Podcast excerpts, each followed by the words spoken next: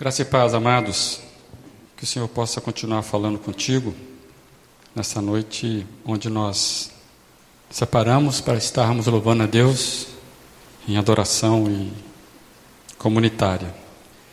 Amados, seguindo o que nós desejamos ainda prosseguir por um tempo sobre reflexão sobre santificação coletiva, hoje nós queremos falar sobre essa firmeza na presença do Senhor.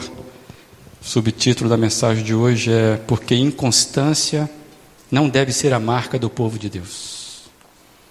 Dois domingos atrás, nós estivemos aqui vivendo um profundo momento na nossa celebração. A gente foi desafiados a pensar sobre a importância da gratidão coletiva e a gente leu naquela ocasião dois textos. Um texto em Neemias 8, e depois nós lemos 2 Crônicas, capítulo 20, onde nós pudemos aprender e ver naquelas, naquelas duas histórias interessantes. A gente, aprend, a gente aprendeu que arrependimento, confissão de pecados, choro pelas nossas mazelas, louvor e gratidão são, não são alternativos, são comportamentos, são movimentos simultâneos e também movimentos espontâneos, onde a gente percebe que faz, fazem parte do processo daquele povo que resolve se santificar. Então, esse processo que vai desde o arrependimento, passando por confissão de pecado, a volta para a, igreja, para, para a palavra, o choro espontâneo, chegando ao louvor, faz parte de um processo de uma santificação coletiva. E o povo de Israel, quando nós lemos, a gente percebe que eles, ele, ele encontrou do arrependimento, quando eles vão para o pano de, de saco, cinza na cabeça, eles não ficaram somente no pranto. A gente percebe que eles tiveram um prosseguimento de ir até um momento de alegria, de explosão de alegria diante do Senhor, em gratidão ao Senhor. E, e quando nós lemos é, o verso 21 de, de 2 Crônicas, é muito interessante o que está escrito aí. Depois de consultar o povo, Josafá, o rei, né, nomeou alguns homens para cantarem ao Senhor. Olha que interessante, e o louvarem pelo esplendor da sua santidade. Indo à frente do exército, cantando: Deem graças ao Senhor, pois o seu amor dura para sempre. Os caras estavam indo para uma batalha e resolveram colocar na frente do exército uma banda tocando, louvando ao Senhor. Fantástico isso. E o que nós lemos aqui, queria destacar então aí com você. Basta a consciência da santidade de Deus para nos fazer louvá-lo. O esplendor da santidade é a expressão forte desse texto. Esplendor da santidade de Deus é o que devemos descobrir, amados. E quando nós fizermos isso, isso vai nos colocar de joelhos em adoração ao nosso Deus. Como está escrito aí, quando o povo descobre o esplendor da santidade de Deus, não tem jeito. Os joelhos caem em adoração e agradecimento. choro das mazelas se transforma em cântico de alegria e exaltação ao nome que é sobre todo nome, Jesus. Acabamos de cantar agora, por causa de Jesus. Eu fiquei muito feliz mesmo com a decisão da igreja, 15 dias atrás, quando na conversa franca aqui naquele domingo, nós resolvemos consagrar o próximo domingo, dia 24 do 11, como o nosso dia de gratidão coletiva.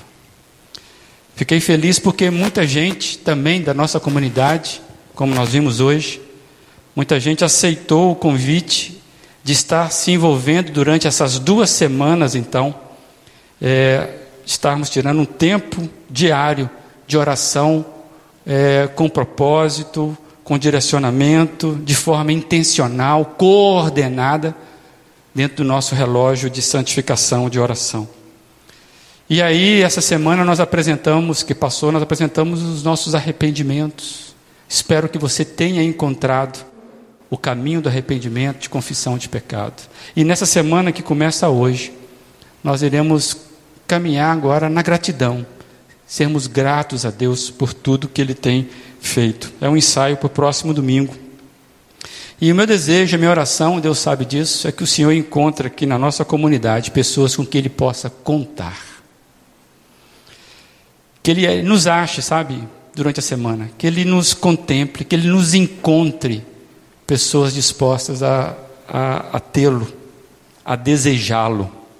Muita gente ficou assustada com aquela frase que nós dissemos que Deus sempre vai para onde Ele é desejado. E o meu desejo mesmo é que esta igreja, a igreja a qual eu pertenço, seja uma igreja que deseje ricamente a presença do Senhor que nessa semana você possa encontrar. Sabe como é que eu imaginei essa cena? Isso é imaginação.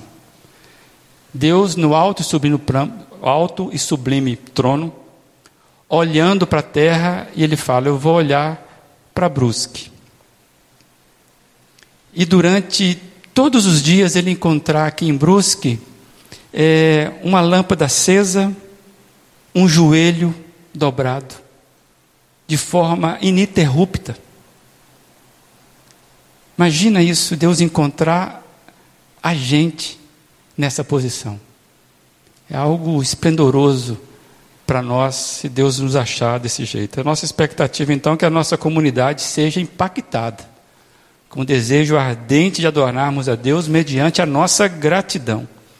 Eu fiquei pensando sermos gratos de alma, indo além daquilo que nós já somos gratos continuamente é, das bênçãos que nós já recebemos. Com certeza, você está aqui, você é muito abençoado e você é grato a Deus por isso. Mas a ideia é que a semana a gente rompa a gratidão convencional, não sei se pode dizer assim, e sua alma comece a ir além e você começar a agradecer a Deus. De 24, então, ser um marco de um encontro aqui, onde você já vai trazer os louvores nos seus lábios, porque o coração já vai ser impactado pela presença dele. Amém, amados?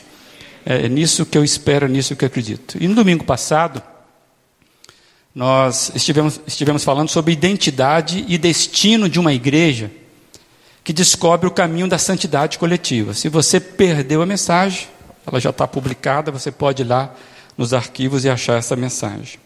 E hoje eu, eu pretendo a gente conversar revisitando é, o texto de 2 Crônicas 20, Porém, a gente vai ler, vai destacar apenas três versos, a priori, deste capítulo, que são os versos 9, os versos 13 e os versos 17. Se você puder ficar de pé, você vai acompanhar essa leitura, abrindo a sua Bíblia em 2 Crônicas 20.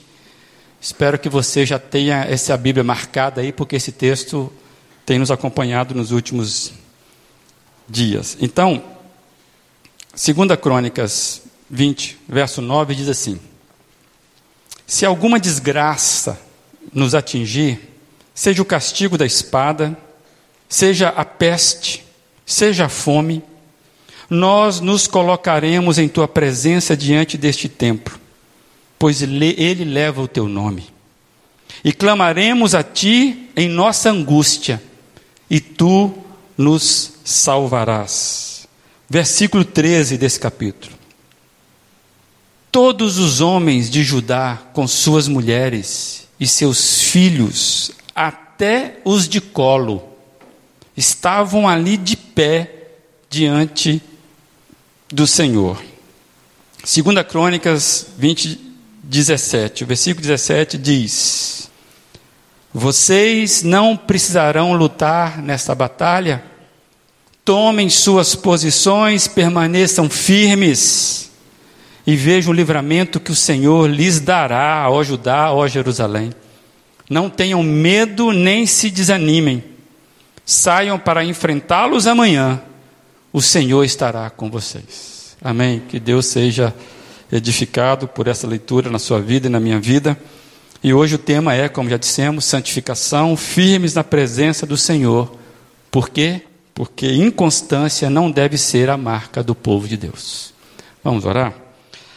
Amado Deus, que felicidade a gente poder ler essa palavra de forma tão livre e bela, que ela faça sentido para nós, que ela faça diferença em nós, que ela nos posicione, que ela nos mantenha, Deus, focados naquilo que o Senhor tem para nós.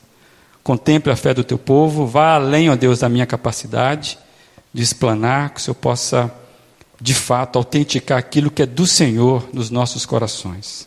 Pela graça de Jesus, confiados nele, no mérito dessa graça, que oramos em nome de Jesus. Amém.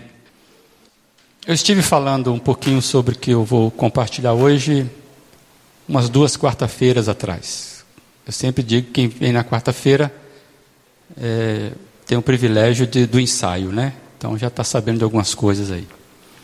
Inconstância, amados, é uma forte marca do nosso tempo. As pessoas não querem relacionamentos muito profundos. Hoje em dia, as pessoas não querem se comprometer muito com alguma causa. Na verdade, a gente percebe que os, os indivíduos querem que as suas individualidades, o, que elas sejam o mais livre e leve possível. Por isso que muita gente não se deixa amarrar a algo que não lhe dá liberdade de pularem fora quando quiserem. Se não se sente bem, a pessoa quer se sentir livre para poder sair. Vivemos épocas onde nós não queremos relacionamento muito profundo. Isso vale para todos os relacionamentos, inclusive relacionamentos amorosos. A pessoa mantém um relacionamento até onde ela se sente bem. Se ela começar a perceber que não está bem, ela quer estar tá livre para poder sair e partir para outra. Relacionamento frouxo. Isso vale também para emprego. Tem gente que está no emprego, mas ele não, não veste a camisa daquilo que dá o pão para ele, ele está ali às vezes até maldizente com o emprego que ele tem. E se ele puder, ele vai cair fora. Ele não quer muito vínculo, ele não quer fazer carreira. Hoje não se fala mais em fazer carreira. Eu trabalhei numa única empresa quase 30 anos. Isso está ficando cada vez mais raro de acontecer. Da mesma forma, isso acontece nos clubes, nos partidos políticos, né? no Brasil, estamos vivendo isso. Né? O partido acabou acabou de ser criado, já está dividido de novo, porque cria um novo. É isso que acontece com, com esse mundo atual. E, lamentavelmente, isso acontece também no nosso relacionamento com a igreja. A igreja passou a ser um ambiente onde eu, eu preciso ter uma certa liberdade. Eu não, não me envolvo muito. Eu não deixo me envolver muito. Eu quero estar um pouco distante. Eu vou enquanto eu estou bem. Se começar demais, eu, eu quero estar livre para sair. Então vivemos essa inconstância porque nós não queremos nos comprometer de fato. Isso vale para muita coisa, como a gente tem visto. Mas eu fiquei pensando a seguinte questão: se você está aqui, você tem algum tipo de relacionamento com Deus. Fiquei pensando que inconstância não funciona no relacionamento com Deus. Pode até funcionar no namoro, funcionar no emprego, funcionar na igreja. Mas inconstância não funciona no relacionamento com Deus.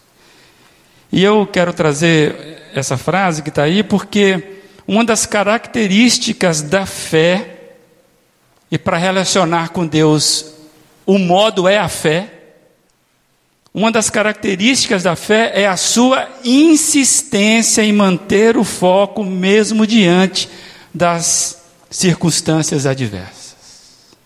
Então não tem como a gente querer ter um relacionamento com Deus com o paradigma da inconstância. Não funciona com Deus. Funciona comigo.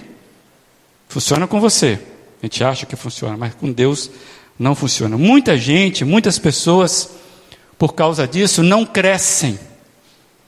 Não crescem na fé, não crescem, não se amadurecem. A gente tem muita gente, muitas pessoas infantilizadas dentro da igreja. Tem 20 anos de igreja, mas não se deixou permitir crescer na fé, justamente pela sua inconstância de propósito. E eu me lembrei da parábola do semeador, porque ela toca neste ponto ela, naquele momento, a parábola do semeador fala que de certo tipo de pessoas que não têm raízes profundas. Está aí em Mateus 13, eu quero só ler com vocês parte dessa, dessa parábola que o próprio Jesus contou. Quanto aos que, ao, tanto ao, quanto ao que foi semeado no terreno pedregoso, este é aquele que ouve a palavra e logo a recebe com alegria Todavia, visto que não tem raiz em si mesmo, permanece por pouco tempo, quando surge alguma tribulação ou perseguição por causa da palavra, logo a abandona.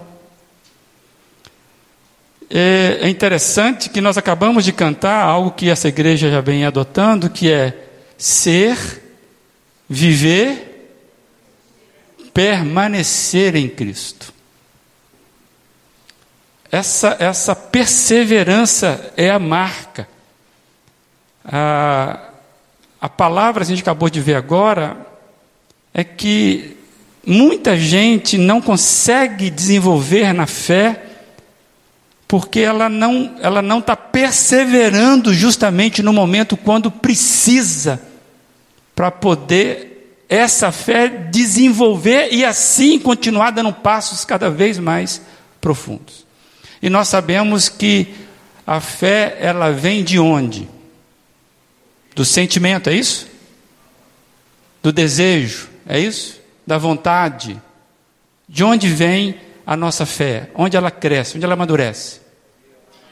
Na palavra do Senhor. Então não tem como, se a sua Bíblia está fechada durante toda a semana, você pode ter certeza não tem como você crescer. Você pode ouvir qual pastor que você quiser, qual bispo, qual sacerdote, qual louvor que te arrepia. Se você não está crescendo na palavra, não adianta ter lá uma lista boa de música. Isso faz bem, te eleva, é legal, mas isso é para criança. Você precisa amadurecer. Você sabia que nem todos, nem todos os textos bíblicos foram musicados? Você sabia disso? Então, de vez em quando, para de ouvir música e vai ler.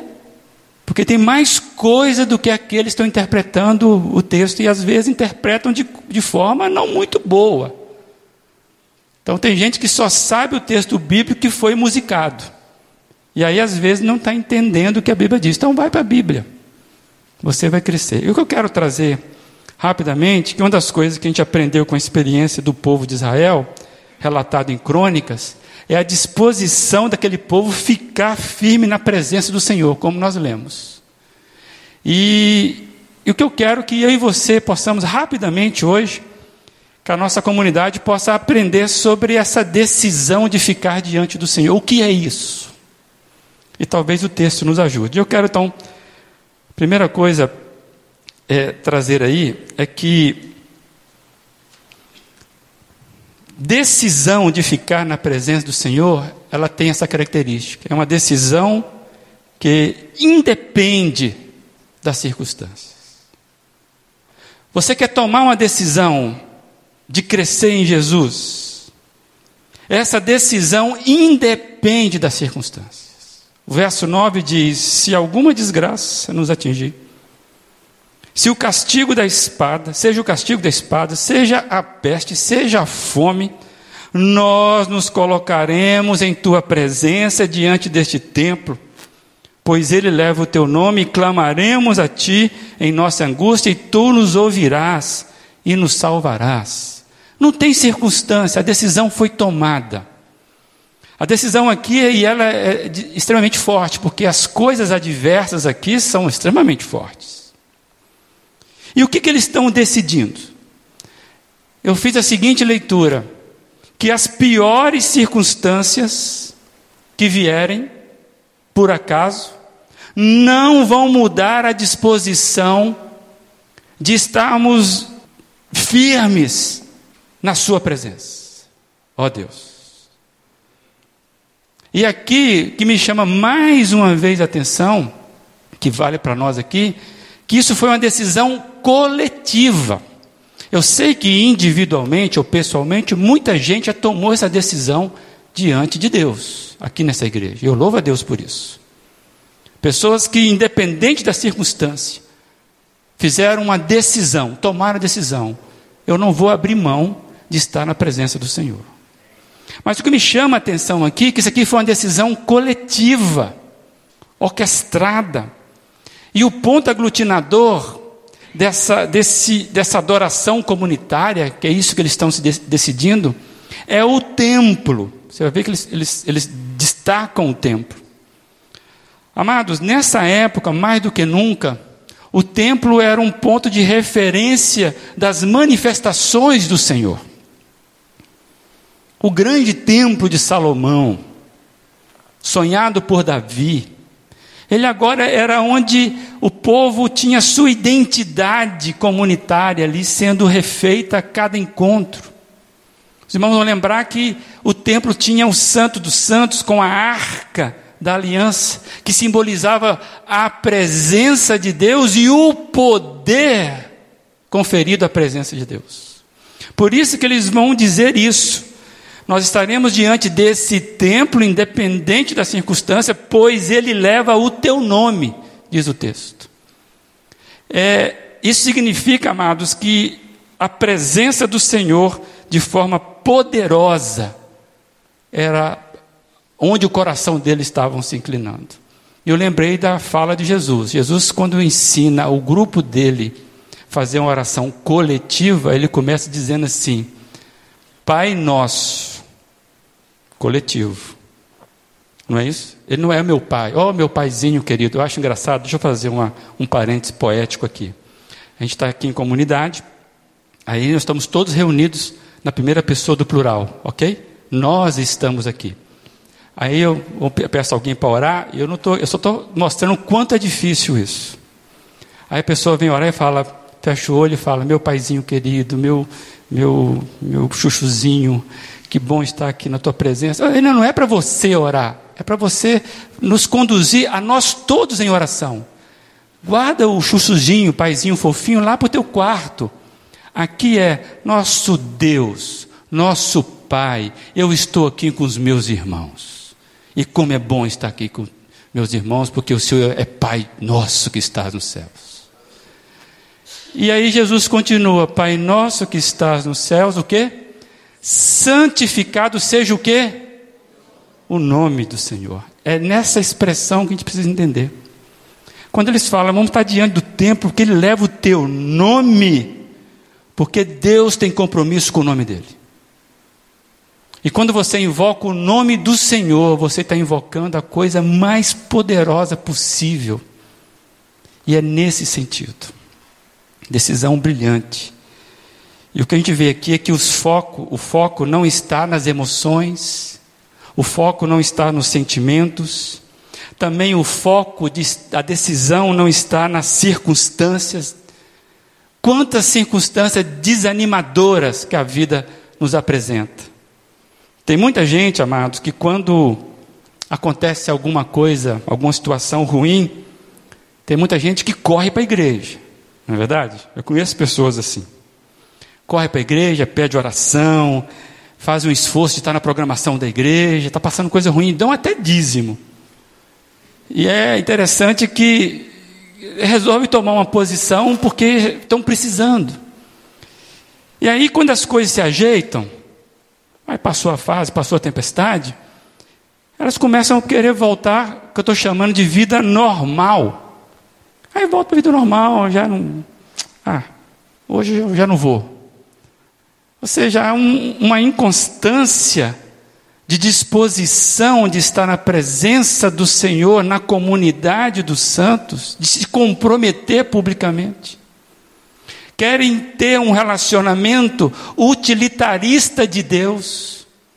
O que Ele pode me dar, Eu vou lá buscar o que Ele me dá, a bênção é minha. Aí quando está tudo bem, eu agora dá para dar uma, uma relaxada, viver um cristianismo Jesus light. Ele vai entender oração WhatsApp.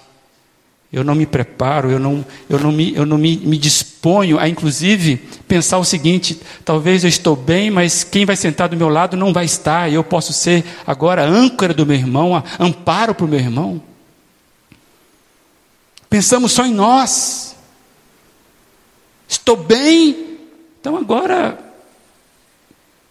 Inconstâncias, amados, não fazem, não devem fazer parte da nossa vida. Pessoas que não conseguem ficar firmes por muito tempo, estão sempre balançando. E eu fiquei pensando que tem gente que faz exatamente o contrário. É, o ser humano é um bicho muito complicado, é só Deus mesmo na causa. Tem gente quando, por causa de algum aborrecimento que ocorre, a pessoa tchum, some da comunhão. Está aborrecido, brigou e sumiu. Aí passa lá, quer punir a igreja, quer punir o pastor, quer punir Deus, sei lá. Aí passa um tempo, volta. E volta ali meio que buscando a razão das coisas. É assim, é um negócio muito louco. E eu fiquei pensando que a decisão sincera exige firmeza. É uma decisão que independe da circunstância. E eu vejo isso nesse povo aqui. Pode vir, vir o que for, nós não abriremos mãos de sermos o teu povo.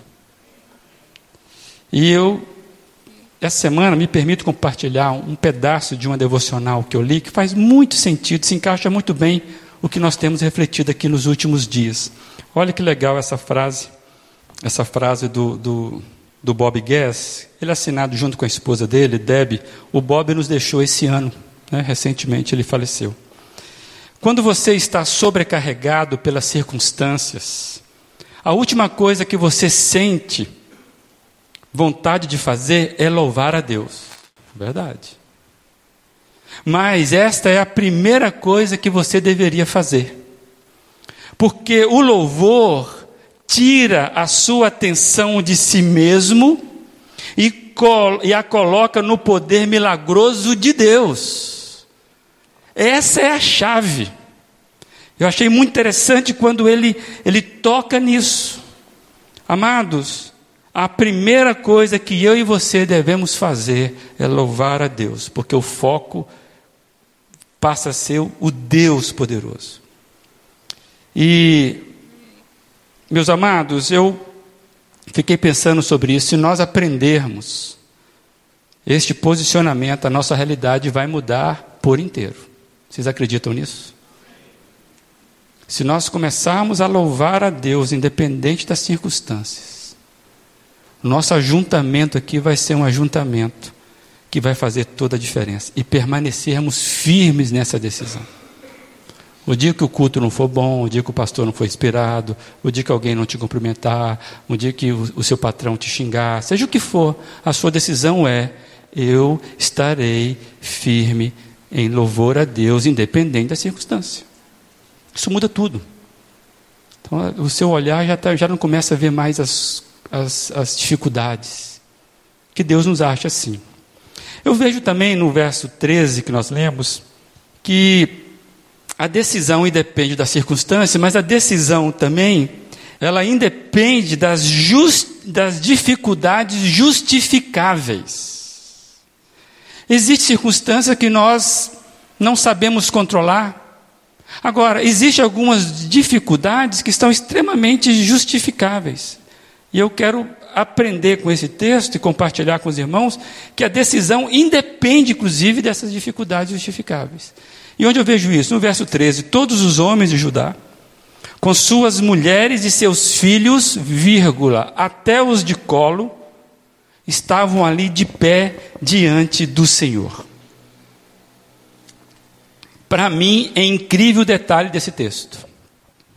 Nos faz imaginar essa cena do, do, do, que é um ajuntamento sincero, do que é um ajuntamento espontâneo, do que é um ajuntamento onde as pessoas não querem ficar de fora.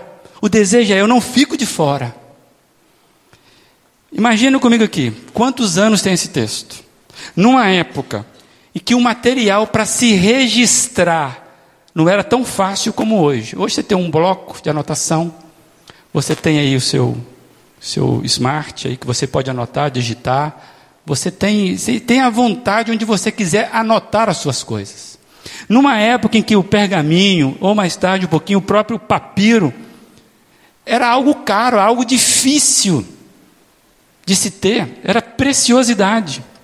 Eu fiquei pensando, por que esse detalhe desse texto? Por que, que o cronista resolveu trazer essa vírgula, trazer esse detalhe? Ele poderia economizar papel, ou papiro, ou pergaminho, economizar espaço, era caro isso, tinta, não era, não era hoje que você tem aí uma caneta azul, que você perde e depois você acha. É um negócio muito mais profundo. E ele diz aqui: mulheres e seus filhos, até os de colo.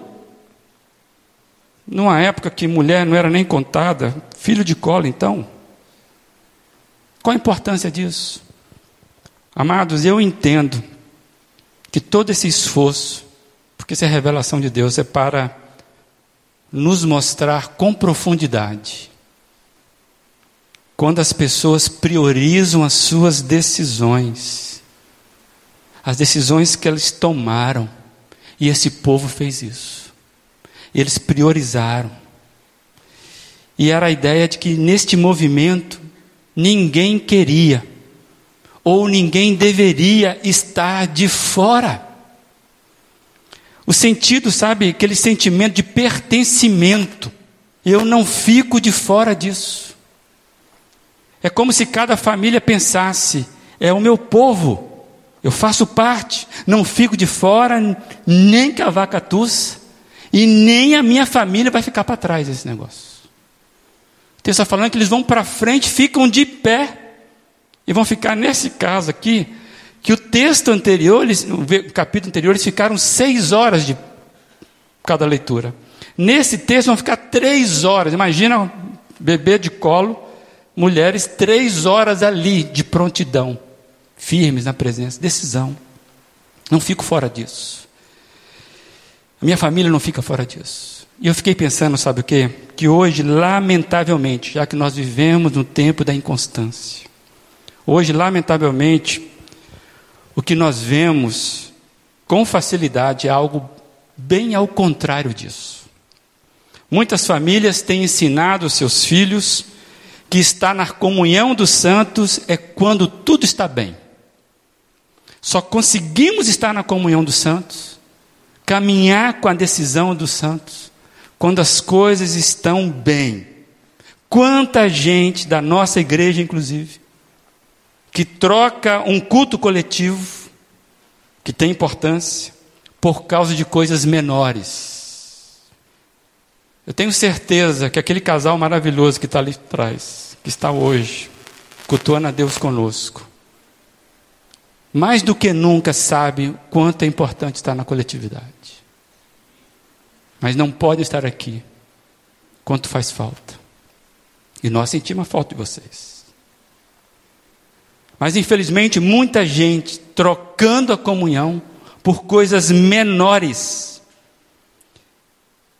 E o texto está falando que até as mulheres com neném de colo e já que o texto tocou nesse assunto, me dá uma abertura para conversar com os irmãos. Me desculpa aí, mas me dá uma abertura. Me perdoe as mães, hoje aqui, e aquelas que estão me ouvindo. As, as mães, eu vou chamar as mães porque falo de mulheres. As mães de filhos pequenos. Mas nós temos aqui, nesse local, nessa região, uma cultura, e eu estou falando de cultura, não estou falando de pessoas. Estou falando de cultura, valor. Então não é nada pessoal. A gente tem uma cultura de que mulher grávida nessa região, ou mulher com filho pequeno, é como se ela pegasse lepra. Não toca, tem que ficar distante. Seis meses, no mínimo, antes de ganhar neném. É um negócio, um isolamento, um negócio, uma blindagem. O problema que faz sentido às vezes você essa questão, mas o problema é que essa blindagem vai, o menino nasce, o menino já tem um ano, já tem aniversário de um ano, é, dois anos, E, e, ainda, e ainda tem justificativas para não estar na comunhão. Eu não entendo isso. Eu, eu sinceramente eu não entendo isso. Aí o menino está com dois anos, faz aniversário, chega aqui é um estranho, ele não sabe nem se comportar às vezes. Não consegue ter comunhão. E aí o que acontece? Muita gente vai se escondendo atrás da máxima que eu concordo essa máxima. Mas tem gente que esconde atrás dessa máxima. Família em primeiro lugar. Eu levo isso a sério. A família vem antes da igreja. Eu concordo com isso, plenamente. Mas muitos estão esquecendo que a igreja ainda é o melhor ambiente para se criar uma família. Então eu não entendo por que disso. E esse texto deveria, para você que é mulher, você que é marido de uma mulher que pensa assim, você que fica blindando as suas você lê esse texto e fala: Senhor Jesus, eu quero ganhar o ânimo dessas mulheres aqui. Que os seus filhos, que são dádiva de Deus, herança do Senhor, não seja justificativo para você se esconder na sua instabilidade de comunhão na igreja. Infelizmente, nós temos pessoas nesta casa que não entenderam isso. Inclusive, nós queremos ajudar você. É uma cultura. Que Deus nos tenha misericórdia. Amados, que sejamos pais, inclusive maridos, por favor. Pais e mães que ensinam os, os nossos filhos o valor do pertencimento à igreja. Aí, quando entra na adolescência, o filho está rebelde e não entende por quê. Porque qualquer ventinho você está tá relativizando qualquer coisa. Eu não quero nem entrar naquela questão que muitas vezes nós somos críticos exagerados ao comportamento dos outros da igreja e não mantemos para nós o mesmo padrão. E os nossos filhos vão crescendo ouvindo isso. Aí quando se assusta, o filho não gosta de igreja mesmo. Claro, eu fui o primeiro a falar mal da igreja. Que Deus tenha misericórdia de nós. Que possamos ter nesse movimento que nós queremos fazer nessa igreja de, de santidade coletiva. Que os nossos filhos não sejam impedimentos justificáveis para nós não estarmos na comunhão. Amém, amados? Que as irmãs me perdoem, mas não é recado para ninguém. Essa cultura ela é perversa contra você. Jesus cura você da lepra. Amém? Amém por isso. Se a decisão ela independe da circunstância, como vimos no, verso 9, se a decisão independe das, das dificuldades justificáveis, eu quero chegar no verso 17, já finalizando, que a decisão independe da capacidade de enfrentar os problemas. A decisão independe da nossa capacidade de enfrentar os problemas. Verso 17, diz o texto assim: tome suas posições, permaneçam firmes e vejam o livramento que o Senhor lhes dará. E continua: não tenham medo, nem se desanimem. Saiam para enfrentá-los amanhã e o Senhor estará com vocês. O enfrentamento do problema. Deus nunca nos chamou para fugirmos do enfrentamento do problema. Não é se esconder, é você sair em nome do Senhor Jesus. A decisão é não depende da minha capacidade. Amados, muito das nossas derrotas ocorrem justamente porque ficamos presos antecipadamente às circunstâncias. Presos às estatísticas, presos aos prognósticos. E aí abandonamos a nossa posição, fraquejamos na fé e damos ouvido aquilo que só podemos compreender e ver. Estamos aprendendo hoje que a gente precisa amadurecer. A gente precisa saber que, independente das limitações que temos para enfrentar as diversidades, nós decidimos previamente que vamos manter a nossa fé e adoração ao Supremo Senhor. E o verso 22, ele é extremamente interessante, quando diz assim que a história continua. Quando começaram a cantar e entoar louvores, O Senhor preparou emboscadas contra os inimigos, amados. Contra os homens de Amon, de Moabe e dos montes de Seir que estavam invadindo Judá. Eles foram derrotados. Talvez a derrota que você precisa ter na tua vida contra os inimigos, na vitória que você precisa ter na vida contra os seus inimigos, contra qualquer coisa, seja quando a gente começar a colocar o louvor como arma de batalha, arma de guerra. E eu quero trazer essa frase com você. Louvor e adoração são armas de vitória, que somente a igreja, o povo de Deus, tem a seu favor. Se perdermos a capacidade de louvarmos a Deus, independente das circunstâncias, dor ou limitações, vamos naufragar na mediocridade da nossa fé. Por que, que eu trouxe essa frase? Porque fé meia-boca não nos diz respeito. Precisamos desenvolver a nossa fé. E a nossa fé cresce quando nós aprendemos com esse povo a colocarmos o louvor, a adoração como arma de vitória. E somente a igreja pode fazer isso, amado. Mas ninguém pode fazer isso. É normal a gente focar os problemas, é normal a gente esquecer de louvar a Deus, mas o louvor resolve problemas. E o principal deles, sabe qual é? A nossa incredulidade. O louvor começa a quebrar a nossa incredulidade.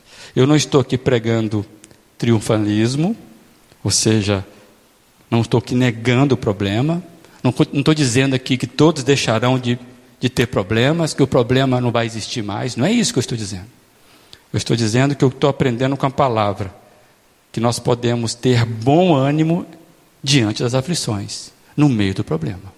E Deus nos deu a capacidade de nós enfrentarmos os nossos problemas, e essa capacidade passa pela nossa decisão de que eu vou engrandecer a Deus, eu vou louvar a Deus. A minha decisão é eu, seja o que for o resultado, eu quero passar com Deus esse processo. Por isso que a paz de Jesus ela vem em meio aos problemas. E eu, finalizando, eu queria pensar um texto que foi o primeiro texto que eu falei com a minha liderança. Lá no início do ano, eu, eu disse isso para a minha liderança, eu quero compartilhar com os irmãos. Eu imaginei que eu estaria pregando esse texto já desdobrado em alguns momentos, já uns três domingos atrás. E porque esse texto mexeu comigo no início do ano, eu quero dividir com os irmãos. História de Josué. Josué ordenou ao povo: santifique-se, pois amanhã o Senhor fará maravilhas entre vocês. Você pode ler comigo isso aí? Josué ordenou ao povo: santifiquem-se, pois amanhã o Senhor fará maravilhas entre vocês. Quem estava aqui vai lembrar disso. Por isso, amados, nós decidimos permanecer firmes na presença do Senhor. Que a nossa igreja encontre o caminho da perseverança e do louvor que nos mantém firmes diante das diversidades. Que sejamos decididos, independente das circunstâncias independente das dificuldades justificáveis ou da nossa capacidade limitada de enfrentarmos os problemas. Aprendendo que inconstância não deve ser a marca do povo de Deus. Amém, amados? Que sejamos essa igreja.